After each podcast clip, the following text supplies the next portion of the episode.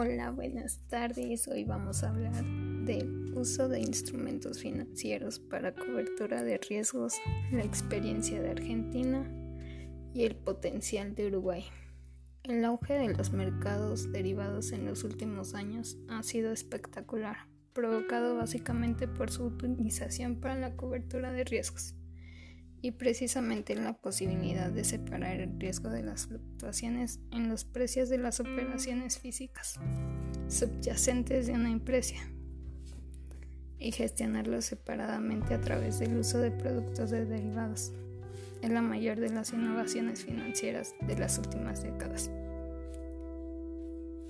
Mercado de futuros y opciones. Los futuros son mercados institucionalizados con contraparte y que brindan garantía de cumplimiento. Su función principal es la transferencia de riesgo. Los mercados de futuros se pueden definir como contratos. Los mercados de contraparte central garantizan que al vencimiento del contrato, es decir, entrega del producto, el comprador y vendedor tengan la mercadería. Los mercados de futuros tienen la alternativa de comprar y vender productos que aún no existen. Los mercados de Argentina están abiertos en línea. Los mercados de futuros además nos dan señales de precios, transparencia y además nos ofrecen previsibilidad de los precios. Un ejemplo de ello son los mercados de futuros de maíz, donde se presentan tres escenarios. En uno solo participan productores de maíz, donde solo hay vendedores y no hay compradores. En el segundo, solo participan productores y procesadores de maíz en partes iguales. Los procesadores tienen un problema de costos. Y en el tercero, participan productores, procesadores e inversores que están dispuestos a asumir riesgos. Es decir,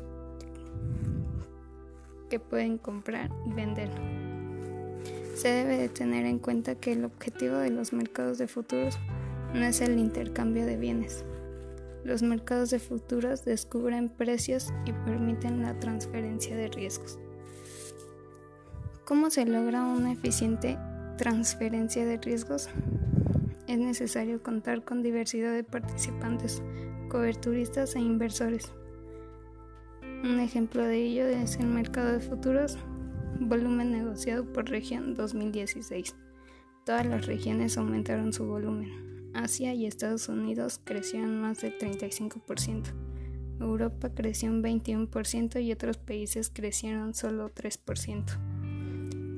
En el caso de Argentina tenemos dos mercados de futuros. El MATBA, que opera productos agrícolas, y el ROFEX, que opera productos de futuros de dólar. En el contexto en Uruguay, la economía continúa dolarizada es decir, que el dólar es muy utilizado. Hay mercado de capitales poco desarrollados. Las limitaciones para el uso de instrumentos de derivados en Uruguay es por falta de cultura de cobertura, dolarización, falta de contrapartes y elevado costo de Heidi. Beneficios de un mercado de futuros. Posibilidad de tomar coberturas de precios. Descubrimiento de precios futuros. Hay un canal para operar en el mercado UFEX, que es cliente inversor, participante habilitado y mercado UFEX. En Uruguay hay potencial para el desarrollo de un mercado de derivados. Finalmente puedo decir que los derivados son los únicos instrumentos que transfieren el riesgo de quien lo tiene y no lo quiere, a quien lo quiere y no lo tiene. Es recomendable que se utilicen los derivados financieros como instrumentos de cobertura y no con fines especulativos.